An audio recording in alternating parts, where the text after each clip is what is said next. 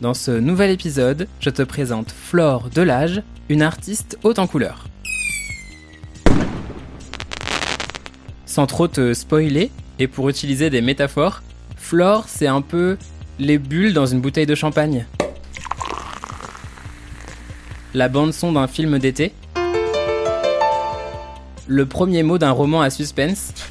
Ou encore, les flammes du cerceau dans lequel un lion s'apprête à sauter. Oui, oui, tout ça. Bref, tu l'auras compris, avec Flore, on ne s'ennuie pas. Après l'écoute de cet épisode, dis-moi si toi aussi tu as ressenti cette énergie communicative. En attendant, je te souhaite un agréable moment. Vers l'infini et au-delà Pourquoi les gens s'intéressent à l'art? Parce que c'est la seule trace de notre passage sur Terre.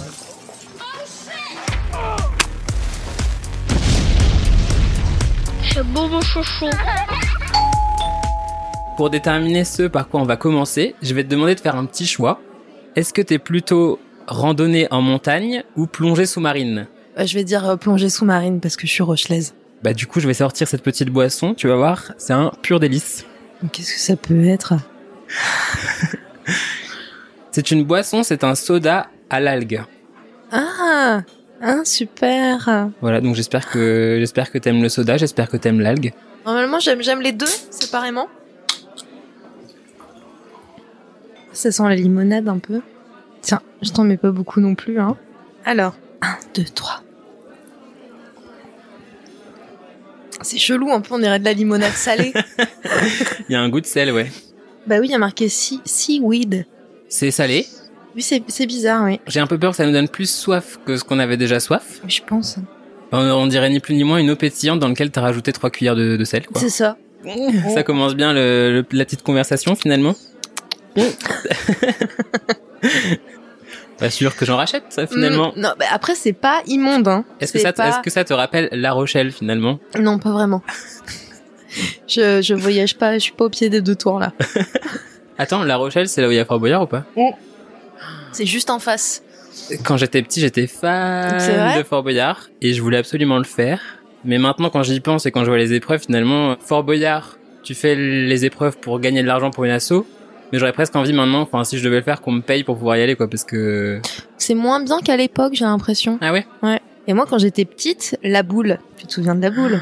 Il m'a toujours terrorisé ce Ouais. mec-là. Eh ben, ils vendaient, euh, ce qu'on appelle, c'est une spécialité de Charente-Maritime, des galettes de beurre lait au Leclerc. Oh non, Ouais. trop mignon. Mais c'est quoi les galettes de lait Les galettes de lait, c'est genre euh, comme un sablé, euh, c'est un sablé charentais, tu sais, avec euh, des petits... euh, qui sait euh, ce qu'il y a dedans Une bonne recette fait maison. Exactement, avec beaucoup de beurre.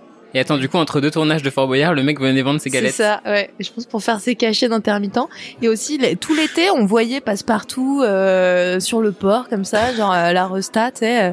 Ah oui, non, on les connaît tous, hein. C'est- Est-ce que tu as un autographe de passe-partout? Non. Et attends, est-ce qu'on dit perfura ou perfouras Perfoura. Est-ce Ouais. que c'est comme ananas et ananas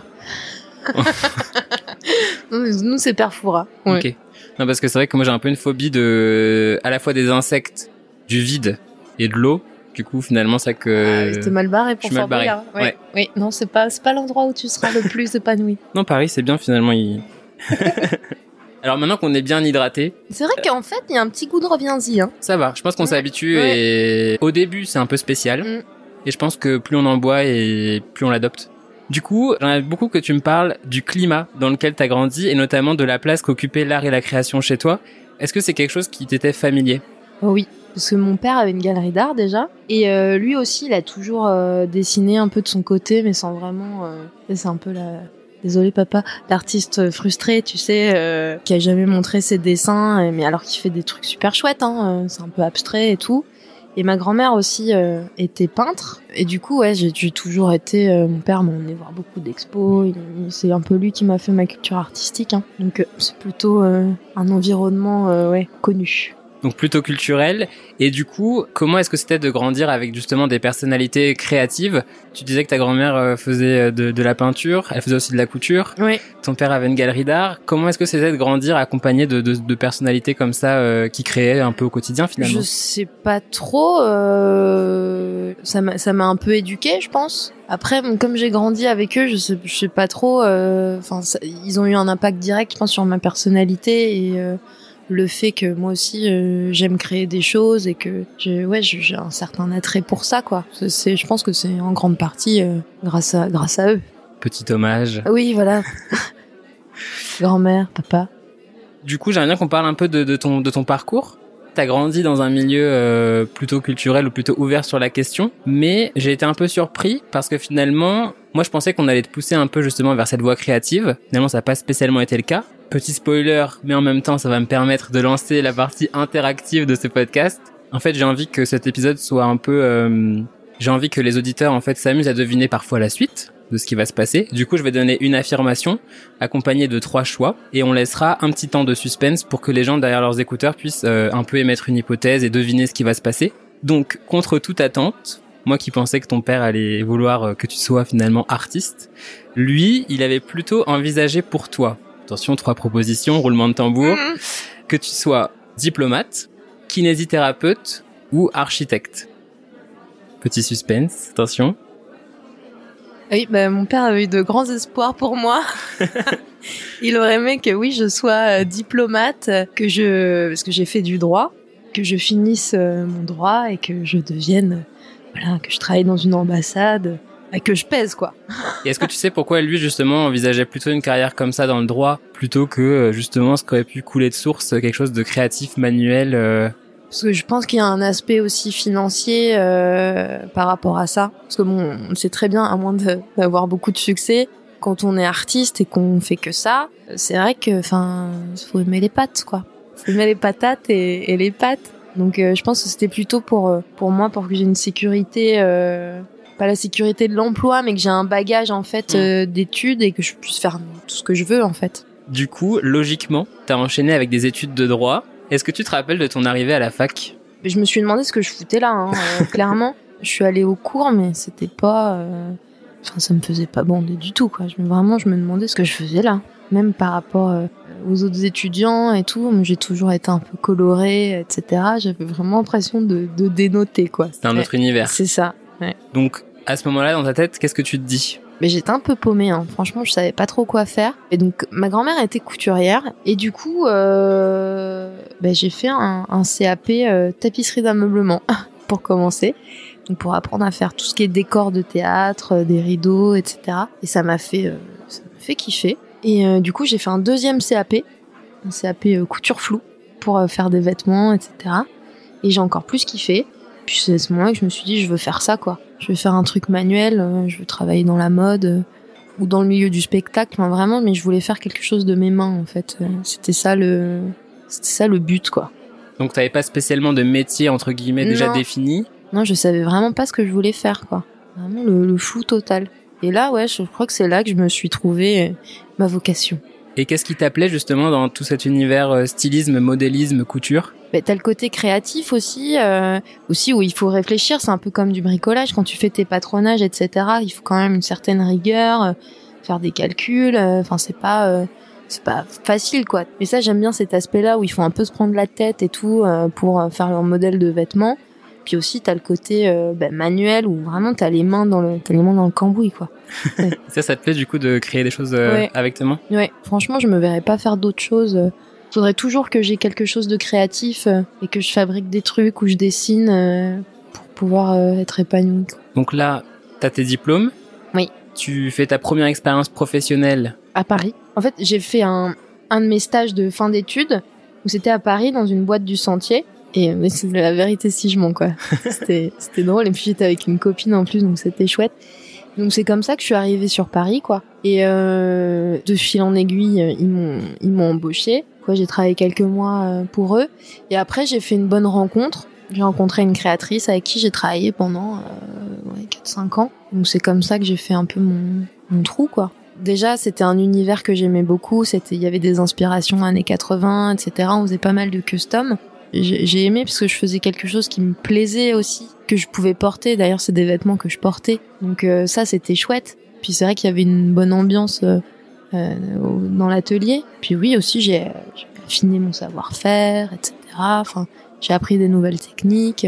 J'ai un peu évolué comme ça. Euh, c'était ma première expérience, mais c'est ça a été aussi formateur, je pense, euh, pour moi. Puis c'était chouette, c'était une boutique atelier, donc du coup les clients ils rentraient et ils nous voyaient travailler, ding ding ding, derrière nos petites machines. C'était assez chouette. Il y avait une interaction aussi avec euh, avec le avec le public. Et qu'est-ce que tu ressentais quand tu voyais des gens euh, à l'extérieur qui portaient euh, ce que vous faisiez? Ah bah c'était une fierté. C'était trop cool. En plus, on a on a habillé des des gens connus. Des célébrités, des oui, people des célébrités, ouais. Donc euh, je sais pas, il y a eu Daphné Burki, Ina Moja, qui d'autres Des célébrités, mais je m'en souviens plus. mais voilà. Madonna, non, je rigole. Dis des gros noms, dis des gros noms. Rihanna, Beyoncé euh, faisaient partie de nos fidèles clientes. Donc une ambiance plutôt sympa. Ouais. Ça s'est terminé à un moment donné. Oui, parce que la créatrice s'est installée euh, dans le Pays Basque. Donc euh, changement de parcours euh, Exactement. pour elle et du coup euh, fin d'une expérience pour toi. C'est ça. Là du coup deuxième ou troisième grosse expérience professionnelle qui arrive, clairement improbable. Oui. Ça devient le petit moment où faut deviner euh, la suite. Ah. C'était tellement improbable que je me dois de faire durer le suspense et de faire deviner euh, la suite aux auditeurs. Alors, est-ce que vous pensez que Flore a été styliste pour une compagnie de cirque, une chaîne de téléachat ou pour la série française Plus belle la vie? Ah bah les, les trois me plaisent, hein. Tu vois il y a, Je me suis dit c'est un peu dans le même style. euh, suspense, qui fait quoi finalement?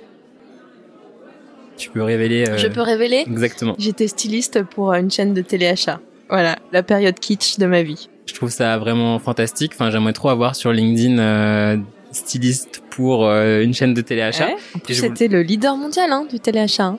Une religion aux États-Unis, attention. On est quand même sur un sur du lourd. Oui. Comment est-ce que tu t'es retrouvé là? Eh ben écoute, euh, très bonne question. Euh, j'ai postulé sur internet. Il y avait juste l'intitulé, c'était styliste pour la télé en fait. Je savais pas que c'était un truc de- pour du téléachat quoi. Donc que j'ai vraiment appris euh, le jour de l'entretien presque. et là je me suis dit c'est pour moi, je veux. Et du coup euh, voilà, j'ai décroché le job et euh, je suis restée euh, ouais pratiquement deux ans. Après bon, elle a fait la chaîne a fermé, licenciement économique, et tutti quanti quoi. Bon, avant d'a- d'avoir ce petit tournant un peu malheureux, c'était comment au quotidien de travailler justement pour une boîte de téléachat comme ça? C'était super drôle. Parce que bon, t'avais les présentatrices euh, qui venaient nous voir en fait pour faire euh, checker euh, leur tenue, leur make-up, etc. T'avais ce qu'on appelle les guests en fait, c'était euh, le coéquipier du, du présentateur. Tu sais, en général, c'est les représentants des marques aussi euh, qui venaient. euh, non, c'était c'était super drôle quand on faisait des spots aussi. Le matin, en fait, on enregistrait les petites vidéos qui sont diffusées euh, pendant les, tu sais, alors nous allons vous faire la démonstration euh, de machin, machin. Donc non, mais c'était super drôle. Puis j'ai vraiment des collègues super cool. Donc du coup, on se marrait quoi. Moi, j'ai quelques petites vidéos euh, de moi en train de faire la modèle pour des couvertures en plein hiver, tu sais, euh, quand on était à court de modèles. C'était tellement bonne ambiance que ça a participé à la fermeture de de la chaîne, je pense. On a fait couler la boîte. C'est ça. Et est-ce que c'était du coup un peu aussi à l'américaine? Est-ce que eux suivaient un peu le la face, enfin ce qui avait été instauré euh, par la maison mère, c'est-à-dire euh, ce côté très plastique, euh, série un peu à l'ancienne, euh, avec des effets un peu euh, de tous les côtés, euh, les grosses promos. Alors, on suivait les directions des États-Unis, forcément, parce qu'ils sont hyper uniformes dans tous les pays. Après, on était un peu moins euh, show-off, quoi. C'était moins euh, bling-bling, c'était plus un peu plus sobre. Mais il y avait des trucs un peu kitschos quand même, quoi. Tu te dis, oh là là, on est plus dans les années 80, les gars. Qui est-ce qui va acheter ça? Ouais. Ah non, il y avait des produits. euh, Il y avait un truc, je me souviens, c'était pour se muscler le menton. Donc ça ressemble à un truc, je sais pas comment expliquer, euh, comme ça, sans, Sans schéma. ouais, sans schéma. Mais c'était comme un appareil de torture que tu te mettais sur le cou et qui descendait au menton et puis tu faisais comme ça, là. Tu vois, tu faisais oui avec ta tête pour te... Oh mon dieu. Je sais pas, je sais pas s'ils en ont vendu beaucoup de ces trucs-là. Mais moi ça me fascine. Le téléachat c'est vraiment le truc hyper hypnotique où tu te poses devant 30 secondes et t'as envie d'acheter tous les objets. Mm. Et il y a vraiment de tout et n'importe quoi. C'est-à-dire qu'on va te vendre une bague, après on va te vendre une poêle magique, après on va te vendre... euh, pff, le mieux, c'était les shows de bijoux parce que t'imagines, les pauvres, les présentatrices, elles étaient toutes seules et elles devaient parler, mais pendant t'avais genre 10 minutes, ouais, entre 7 et 10 minutes par produit, ce qui est extrêmement long. Et donc pendant 7 à 10 minutes, tu parles d'une bague. Tu vas Oui. trouver tous les adjectifs, Ah tous oui, les non. synonymes du monde. Regardez comme elle scintille. Quel un éclat magnifique. Oh, non mais oui, c'était exactement Là ça. on est sur un émeraude de 12 carats oh là là. qui n'en finit pas. Oh. Mais du coup, la cible quand même de tout ça, c'était quand même une cible senior. Comment est-ce que quand on est jeune, on se dit, comment est-ce qu'on se positionne par rapport justement à une cible senior? Les, les expériences que tu as eues précédemment, c'est quand même des marques assez jeunes, des marques de créateurs euh, un peu stylées. euh, comment est-ce qu'on arrive à se dire, euh, ok, il faut que je me mette dans la dans la, dans la peau de quelqu'un qui va vendre des, des, des objets pour quand même Mm. des gens qui ont un certain âge? C'est ça. Bah, j'ai dû m'adapter et après, bon aussi, euh, je pense que la génération euh, senior, euh, ouais, les 50, euh, 65 là. Après, je pense que euh, ils sont peut-être un petit peu plus modernes qu'avant, mais bon, c'est vrai que j'ai dû quand même pas mal m'adapter. De toute façon, c'était clair et net que j'allais pas faire ça toute ma vie, quoi. C'est au bout d'un moment, c'est assez frustrant euh, parce que si t'as envie de partir un peu en live, proposer un truc un peu original, il te, il te cassait euh, vite fait ton délire, quoi. Vraiment, euh, non, faut coller la cible. Bon, j'allais pas faire ça toute ma vie, mais je pense que c'est quand même une bonne expérience d'avoir euh, fréquenté les studios télé, savoir comment ça se passe aussi, euh, au niveau de la production, etc. Euh, pourra peut-être me servir plus tard si je monte mon propre téléachat, qui sait? voilà, Flore TV. Avec des objets peut-être encore plus ringards que ce qu'il y avait à l'époque. Ah oui. Du coup, ça s'est un peu cassé la gueule, comme tu l'as dit, Mm. pour des raisons économiques. Aussi peut-être parce que le public français n'était peut-être pas euh, le cœur de cible Oui. euh, du marché du téléachat. Peut-être pas autant qu'aux États-Unis en tout cas. Qu'est-ce qui se passe euh, dans ta tête à ce moment-là? Je me dis youpi euh, parce qu'on m'apprend tu vas avoir ton salaire à 100% pendant un an et après si jamais t'as encore euh, du temps euh, avec le chômage. Donc euh, c'était trop cool parce que j'avais enfin j'avais jamais été au chômage de ma vie sauf une, petite- pause ouais d'un ou deux mois. Du coup euh, je me suis dit mais trop cool je vais pouvoir faire des trucs pour moi je vais pouvoir développer des projets, etc. Et, et du coup, c'est à ce moment-là que je me suis mis à faire des dessins, quoi, à tester un peu, même si j'avais toujours un peu dessiné à côté, euh, mais vraiment vite fait, quoi, quand j'étais euh, plus jeune. Et là, ouais, j'ai vraiment, euh, j'ai fait que ça pratiquement pendant pendant un an, ouais, à tester des trucs. Puis j'ai trouvé un mon style, quoi. Ça, ça fait un peu, euh, j'ai trouvé mon style. J'ai trouvé ma patte, mon style. Et du coup, ouais, j'ai continué euh, sur ce truc-là. Et puis comme j'ai commencé à poster aussi sur Instagram, j'ai vu que ça prenait. Et du coup, finalement, c'est assez encourageant aussi euh, pour continuer, quoi. T'as envie de proposer des trucs qui plaisent. Puis comme je fais des dessins un peu joyeux et tout, euh, d'apporter un peu de bonheur aux gens, quoi. C'est beau ce que tu dis. Est-ce que de manière générale, t'es plutôt team destin ou team hasard? Parce que finalement, c'est quand même cool que ce soit tombé à ce moment-là. Enfin, je veux dire, euh, dans la plupart des vies des gens, le licenciement, c'est quand même pas une étape hyper glamour, hyper stylée, hyper joyeuse.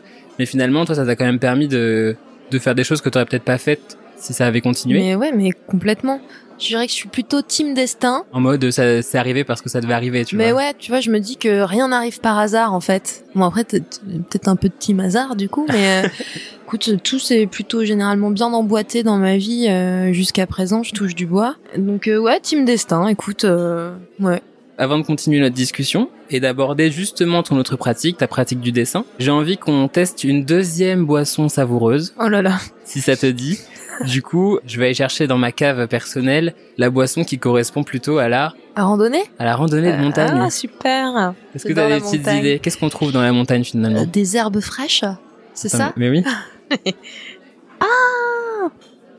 Ça je vais aimer. C'est une boisson aux plantes naturelles, thym, romarin et sauge. Est-ce que t'aimes les herbes aromatiques, tiens? Bah oui, j'aime bien, ouais. Sur ton balcon, par exemple, t'as pas genre de la ciboulette, du persil et du romarin? Ah non, je fais pousser d'autres sortes de plantes, euh, moi. Mais c'est autre chose et c'est aussi pour la créativité finalement. Oui, c'est tout à fait légal. hein. Est-ce qu'on goûterait pas cette petite Si, si. boisson? C'est une belle robe, ceci dit. Oui, une belle robe dorée, un peu champagne. Exactement. Alors, Ça m'intrigue.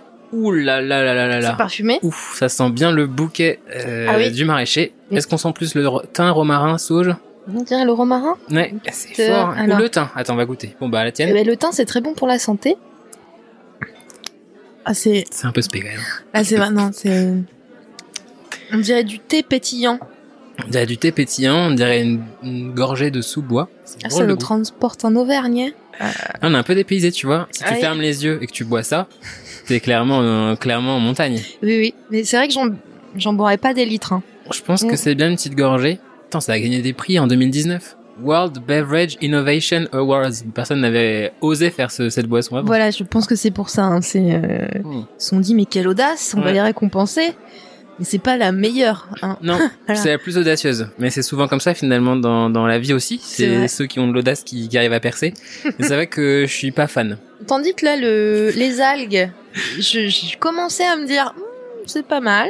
Et là, euh, Après, le but, c'est pas forcément que ce soit bon, mais c'est aussi d'être surpris, c'est ça, de découvrir. de découvrir des choses. C'est un peu ça, c'est un peu comme la vie, un peu comme l'art de manière générale, la culture. On découvre des choses, on aime ou on n'aime pas. Ça fait partie du jeu finalement. J'en bois parce que j'ai un peu soif, mais On sent que c'est un peu à contre-cœur, tu Oui. sais, c'est quand tu bois un truc, limite La- t'as un haut cœur qui tu arrive. sais. Mm. Je crois que c'est bon pour la santé en plus. Et le thym, je crois que c'est bon pour la gorge. oui. Tu vois, on participe à... Ah oui, oui, non, c'est- très bon euh, le thym. Bah du coup, je voulais bien qu'on revienne à l'illustration, qu'on parle un peu de, de, de comment c'est revenu ou venu dans, dans, dans ton quotidien. Tu disais que tu dessinais un petit peu par-ci par-là. Qu'est-ce que tu dessinais? Avant, c'était pas euh, des trucs euh, super intéressants. Hein. C'était plutôt euh, quand j'étais plus, quand j'étais ado, je prenais des cours de peinture. C'était de la reproduction, quoi. J'aimais bien faire des reproductions hein, de, Frida Kahlo, d'images que j'aimais bien, mais j'avais pas. je pense que j'avais pas mon truc, en fait. C'était pas vraiment poussé. Et là, en fait, j'ai- trouvé ma ma manière de faire, on va dire. En fait, j'ai jamais été une super bonne dessinatrice. Hein. Franchement. Je te dirais même que je sais pas dessiner en fait. Et du coup, euh, comme je fais des, choses assez géométriques, ouais, c'est avec un peu la contrainte en fait de la règle et de la ligne droite en fait que j'ai trouvé euh, comment je voulais euh, agencer mes idées en fait. C'est comme ça, Euh, la création par la contrainte en fait. J'arrive même pas à tracer un, rond proprement. c'est n'importe quoi quoi. J'ai comme une vieille, j'ai un tremblote. Et si tu dois faire mon portrait là maintenant, ça va ressembler à quoi? Ah rien, ça va être euh, alors je sais pas un triangle avec un rond et deux carrés pour les oreilles, je sais pas. Non, De je- l'art contemporain finalement. Exactement, ouais, de l'abstrait. Bah, encore une fois, j'ai envie qu'on joue à ce petit jeu de deviner la suite. Mm. T'as un univers qui est très coloré, très graphique, très géométrique, tu viens de le dire, mais il y a un objet, un symbole qui revient très souvent dans tes dessins. et du coup, je voulais le faire deviner euh, aux auditeurs. Là, j'ai vraiment l'impression d'être Jean-Pierre Foucault hein, depuis le début. Oui. Alors, est-ce que ce symbole, est-ce qu'il s'agit de la tour Eiffel, d'une plaquette de chocolat ou d'un paquet de cigarettes? Ah. Roulement de tambour. Ah ah. Petit suspense. Tu vois là, on sait pas, hein, si on sait pas. Du coup, est-ce que tu peux me dire ce que c'est? Eh bien, euh, c'est la Tour Eiffel. non, c'est pas vrai.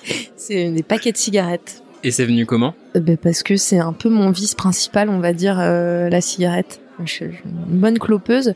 Moi, ce que j'aime, c'est l'esthétique des paquets euh, de cigarettes d'avant Mm. le paquet neutre. Je crois que t'allais dire. J'adore les esthétiques des paquets de cigarettes avec Non. les images affreuses. Oui, j'aime bien voir des cancers de la gorge. Non, c'est ouais, l'esthétique vraiment des, des paquets de cigarettes à l'ancienne que je kiffe. euh, Parce que justement, il y avait, c'était des designs super euh, originaux. hein. Quand on regarde, quand on tape vintage euh, packaging cigarettes euh, sur internet, tu peux tomber sur des trucs sympas. Et en fait, ça a été vachement inspirant pour moi. Parce que aussi, bon, le paquet de cigarettes, il est géométrique, hein, forcément.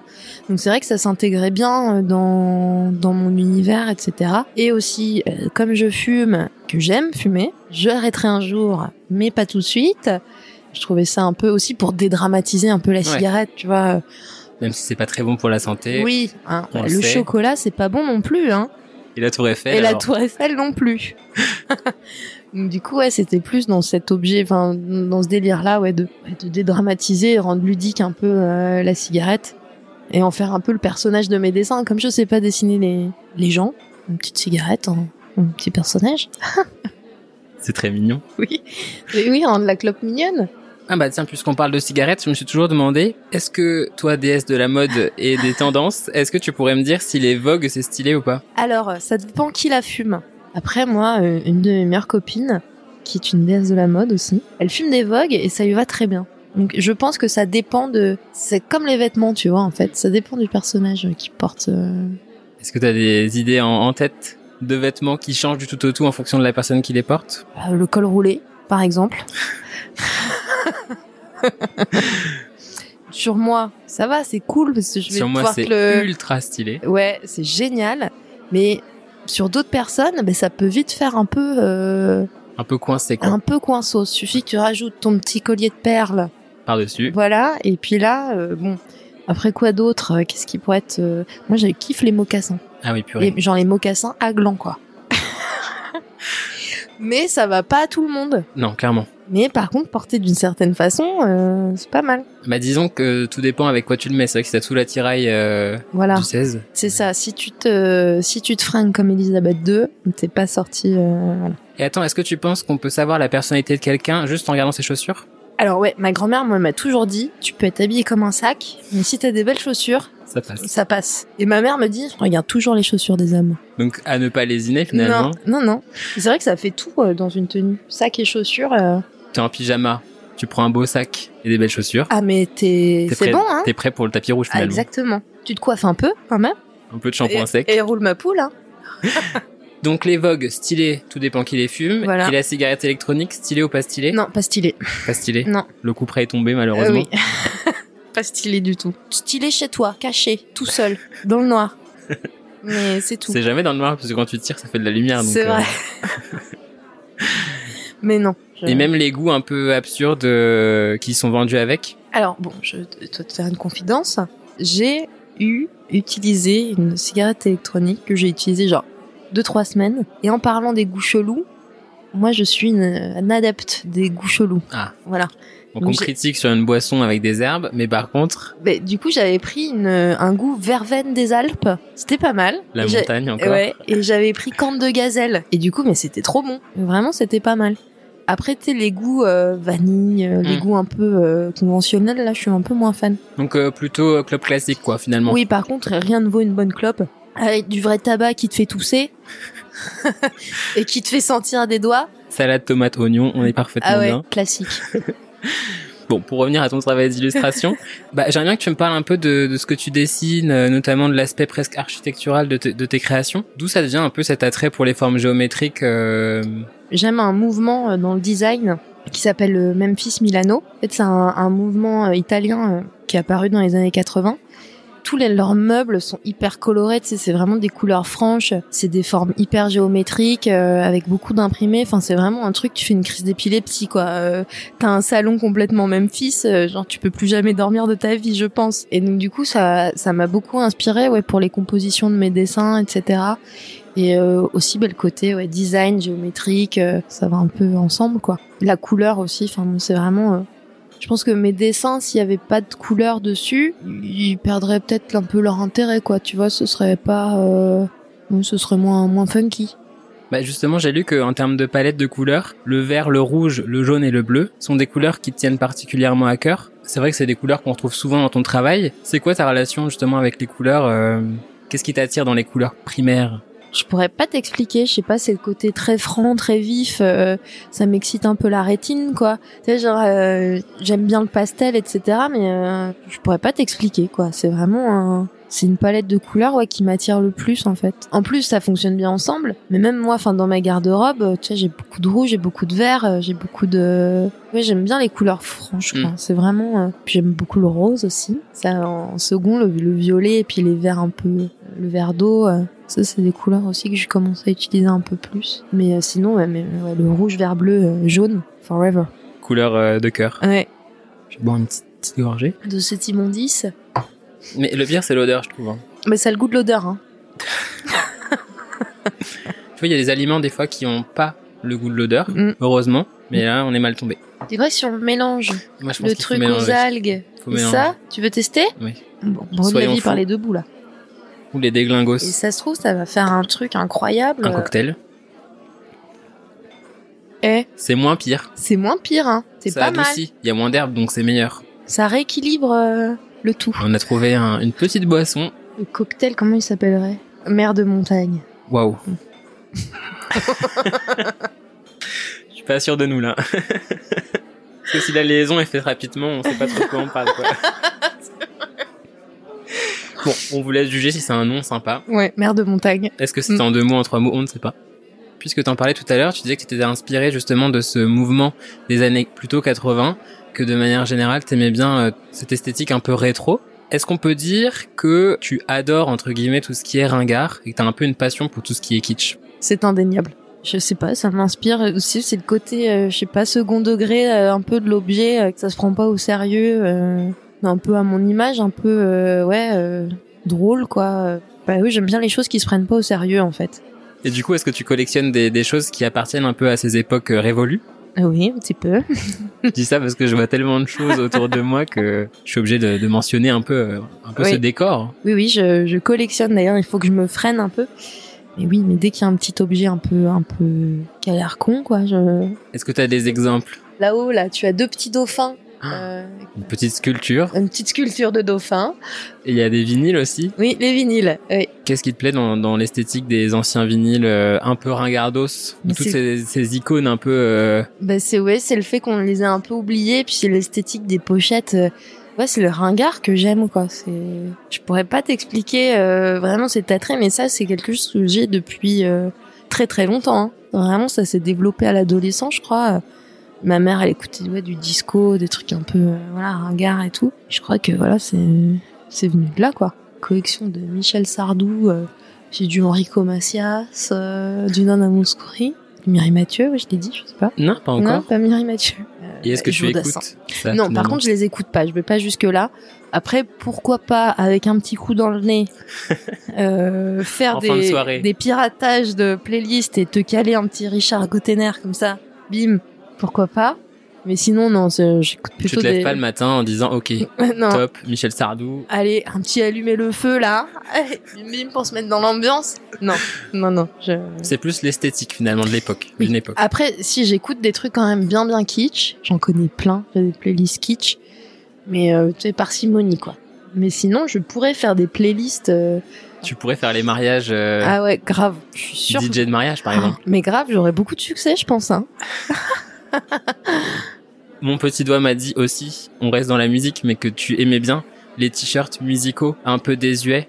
Et du coup, je voulais que tu m'en parles parce que ça me fait rire. Alors, euh, j'ai une petite collection de t-shirts musicaux ringards. J'ai du Claude François, euh, j'ai euh, un Elton John, Michael Jackson, euh, Lara Fabian, Céline Dion, tout ce beau monde, quoi. C'est le côté un peu, tu sais, la mode, c'est des groupes de, des t-shirts de groupes de rock. Et ben là, moi, c'est mes, c'est mes, C'est un peu le c'est contre-pied. mes quoi. rockstars à moi, quoi. Est-ce que tu penses que les gens dans la rue qui te voient avec un t-shirt Lara Fabian pensent c'est une fan absolue ou alors second degré? Alors ça dépend. Après, moi, j'ai comme j'ai t-shirt, j'ai un peu les tatous. Il suffit que tu te fasses un petit look euh, un peu actuel. Je pense que ça peut passer à Paris. Après, je pense en province, là, on te prend pour une fan, ouais, je pense vraiment. Après, là, j'ai un peu arrêté de les porter parce que je, je mûris. Je suis à l'aube de mes 30 ans, tout de même. et, euh, et du coup, ouais, je, je les porte un peu moins. Mais c'est ma collection. Je ne la céderai pour rien au monde. Et du coup, c'est quoi euh, ton objet euh, fétiche, euh, celui qui te représente le mieux et celui auquel tu tiens le plus euh, dans toute ta collection d'objets un peu euh, absurdes et, euh, et Oula. ringards? Mais je sais pas, je crois que je les aime tous. Tu vois, un de mes préférés, ouais, c'est mon vinyle de, de Richard Gottener, euh, le mambo du décalco, la balade de l'obsédé. Très Il belle. est quand même très beau. Euh, c'est une très belle pochette. Ouais. Oui, avec portrait de Gottener, avec une couronne de roses autour. Mais en plus, ça revient vachement à la mode toutes ces couronnes de fleurs finalement. Bah oui, tu vois. Donc, euh, on tourne en boucle. Avant-gardiste, hein, Richard. Trop dans la tendance. Où est-ce que tu les trouves tous ces objets? Bah, je les chine, j'habite pas loin des puces de Montreuil, donc parfois je trouve des petits trucs euh, là-bas chez Emmaüs, euh, les brocantes, euh, au fil du fil de l'eau. Bah du coup, c'est bientôt la fin de cette interview, mais j'ai encore des petites questions en stock. C'est un peu un pot pourri, il y a pas forcément de lien entre elles, mais je voulais quand même te les poser. Ok. Donc je vais te les poser, c'est un peu un petit freestyle de petites questions. Ok, super. Donc tu vas pouvoir euh, m'aider à répondre. Alors déjà, quid du mot fashionista? Bah, c'est devenu un peu ringue, hein. J'aime pas trop, je l'ai jamais dit, quoi. Je me suis jamais considérée comme the. Ouais, non, je suis trop une fashionista. J'étais dans la mode. Je sais pas, c'est un peu mainstream, quoi. Plutôt Paris ou La Rochelle? Maintenant, Paris, c'est ma ville, quoi. C'est là que ma vie, elle se passe. Et euh, ça fait presque dix ans ouais, que je suis là. Mais euh, j'ai toujours, euh, ouais, je suis rochelaise de cœur et j'y vais, euh, j'y vais ouais, une fois par an, euh, deux, deux fois par an. Mais euh, je me reverrai plus vivre là-bas, quoi. Après, je suis contente d'avoir des parents qui habitent à La Rochelle parce qu'il y a pire, quoi. Ils pourraient vivre à Roubaix. euh, Enfin, je sais pas, désolé pour les gens qui vivent à Roubaix. pas. Mais euh, oui, La Rochelle, quoi, il y a quand même, c'est cool, quoi. Est-ce que tu penses que pour avoir du goût, il faut absolument être passé par une école de mode? Ça non. Le goût, tu le cultives euh, bah, en regardant des choses que tu aimes, euh, en t'informant toi de ton côté. euh, L'histoire de la mode, tu peux l'apprendre tout, tout seul. Hein. Moi, je j'ai pas fait d'école de mode et je suis styliste. Et c'est vrai que oui, le goût, non, je pense que oui, ça s'apprend pas. Tu cultives une esthétique. Tout le monde n'a pas les mêmes goûts forcément, mais non, c'est quelque chose que tu peux pas apprendre. tu n'as pas fait d'école de mode, mais tu as peut-être un avis sur certaines choses. Est-ce que tu as un avis sur les crocs? Oui, j'ai un avis. Que- C'est un avis mitigé. J'ai déjà enfilé une paire de crocs il y a pas si longtemps que ça. Et c'est assez confortable. Mais qu'est-ce que c'est moche? Enfin, faut, faut rester chez soi. Ou avoir un grand jardin. Tu vois, tu, tu croises personne. On valide pas spécialement, quoi. Non, non, c'est pas, c'est comme les ballerines. C'est chez toi, tout seul, dans le noir. Cigarette électronique, crocs, ballerines, hop, dans le même panier. Et qu'est-ce qu'on pense de Desigual Est-ce que c'est dans le même panier? Alors, je crois qu'ils ont changé de styliste et c'est de moins en pire, de, mon- de, de moins en pire. c'est de moins en moins pire. Mais ça reste quand même, euh, non. On réserve ça aux profs d'espagnol et aux profs d'art plastique de collège. C'est leur cœur de cible. hein. Oui. Plutôt MacGyver, Derrick ou Arabesque.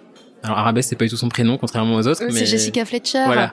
Eh ben, un mélange des trois, figure-toi. Qu'est-ce que tu prends à chaque personnage Alors, Derrick, ses lunettes. MacGyver, sa boîte à out. Et son mulet et son mulet, ouais, et son incroyable force d'adaptation. Et euh, Arabesque, sa vie, quoi, ses aventures. C'est une écrivaine et tout. euh. Elle non, elle- Est-ce qu'elle fait des enquêtes Oui, c'est un peu une sorte d'Agatha Christie. euh. Dans mes souvenirs, c'est un peu ça. Et ouais, non, le, le style des vieilles robes à fleurs et tout, Mm. hein, bien kitschos. Par-dessus, tu mets l'impair de Derrick. Ouais, alors là, bijou. Plutôt dire la classe à Dallas ou c'est parti mon kiki. Euh, c'est parti mon kiki. Ah ouais, complètement. Mais D'ailleurs, je le, je le dis euh, c'est régulièrement.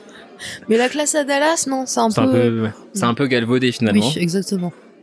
Si tu pouvais rencontrer une personnalité un peu vintage, un peu ringarde, genre un peu une icône quoi, Eddie Mitchell.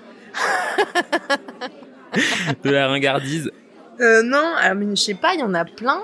Je sais pas, prendre un café avec Nana Mouskouri, je... Pourquoi pas, quoi on lance un appel. Nana, écoute, je suis fan de toi. J'ai plein de vinyles. Si tu peux venir me les dédicacer, tu seras bien accueilli avec un peu euh, de boisson au thym romarin et à la sauge. Bah écoute, ma dernière question, qui est une question un peu plus sérieuse pour euh, clore un peu euh, tout ce qu'on a dit avant. Qu'est-ce que tu te souhaites pour la suite? Bah, du coup, là, au niveau de l'illustration, j'aimerais bien un peu développer. Le projet, ce serait ouais, de faire des prints, euh, de développer un, un e-shop, etc. pour pouvoir bah, vivre, quoi. Peut-être pas en vivre, mais au moins euh, arrondir un peu les fins de mois. Et puis euh, là, ouais, comme je reçois quelques demandes, je me dis que là, il, faut, il faudrait un peu ouais, faire quelque chose, en fait, de ces dessins-là et, et envahir le monde.